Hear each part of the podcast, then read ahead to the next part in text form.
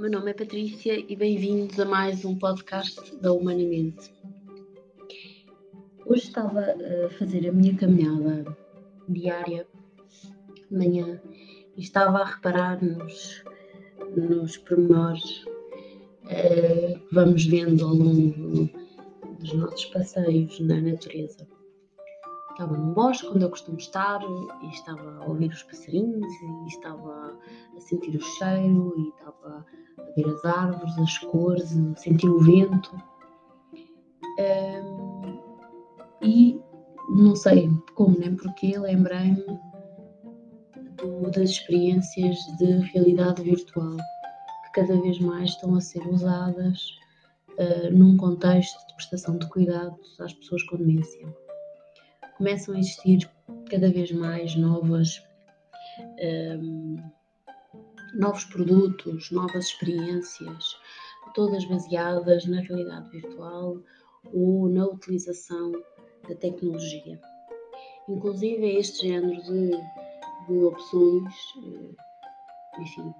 à partida serão terapêuticas, um, são, eh, digamos, facilmente ou mais facilmente financiadas, porque de facto, sempre que aparece o rótulo de tecnológico,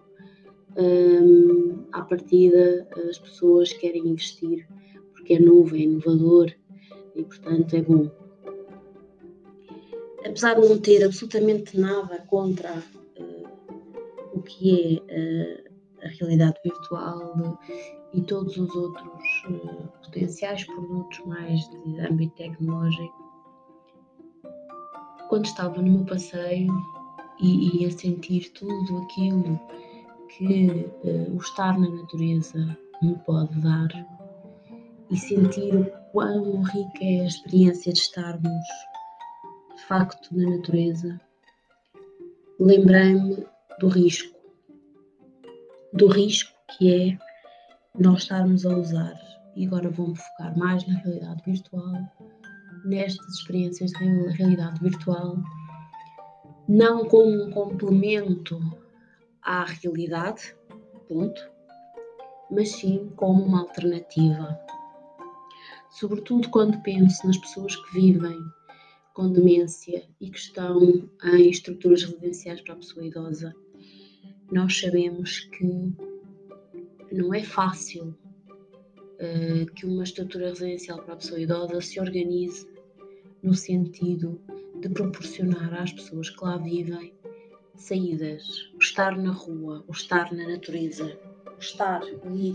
ir tomar um café, o ir uh, passear até à praia, o ir passear até, até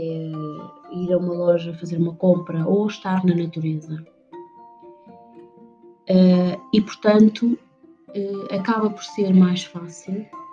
e este fácil entre aspas, provavelmente uh, usar a, a, a, realidade virtual por forma a que as pessoas tenham estas experiências, sabendo que de facto poderemos estar a contribuir para enfim, uma maior estimulação e, uh, e talvez até,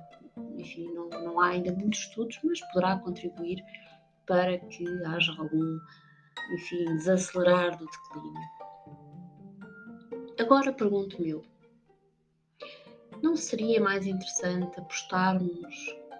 no financiamento de experiências que fossem reais e que implicassem a relação com o outro?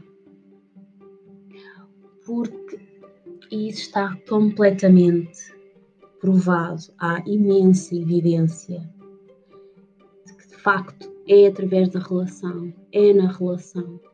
que nós podemos mais beneficiar. E eu digo podemos propositadamente. Porquê? Porque não é só a pessoa que é cuidada que beneficia, é também a pessoa que uh, uh, presta cuidados, é também o parceiro de cuidados que se desenvolve e que evolui no contexto da relação. Portanto, se nós investirmos cada vez mais em recursos humanos que sejam devidamente capacitados, que encarem o seu trabalho como um trabalho de desenvolvimento pessoal, que entendam a relação com o outro que tem algum nível de dependência como uma oportunidade de crescimento. Vai ser sempre uma situação do win-win. Se continuarmos a usar a tecnologia, e muitas vezes usamos a tecnologia e a pessoa até está a fazer algum tipo de passatempo ou exercício ou o que for no computador ou no tablet. E nós aproveitamos e vamos fazer outra coisa, perde-se aqui o componente que eu me arrisco a dizer, o componente mais importante na estimulação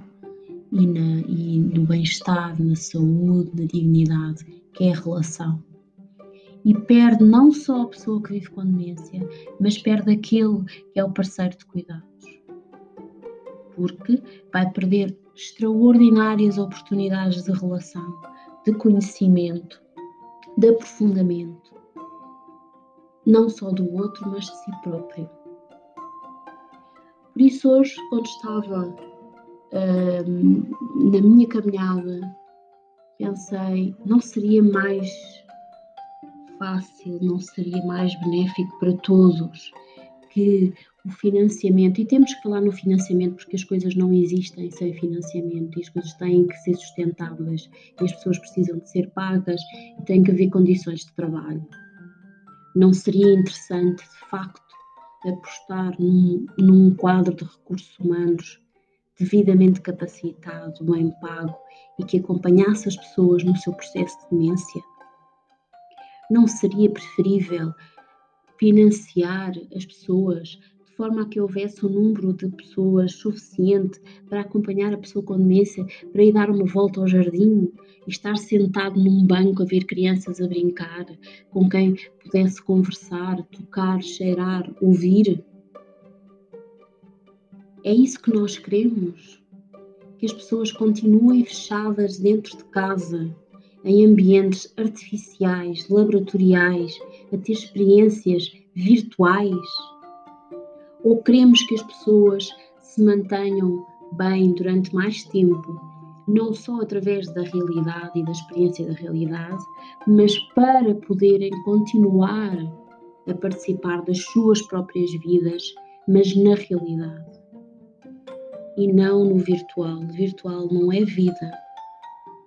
e o grande objetivo de uma boa prestação de cuidados, de um bom acompanhamento, é que as pessoas, apesar do processo de demência, continuem presentes e a participar da sua própria vida. Obrigada por ouvirem e até à próxima.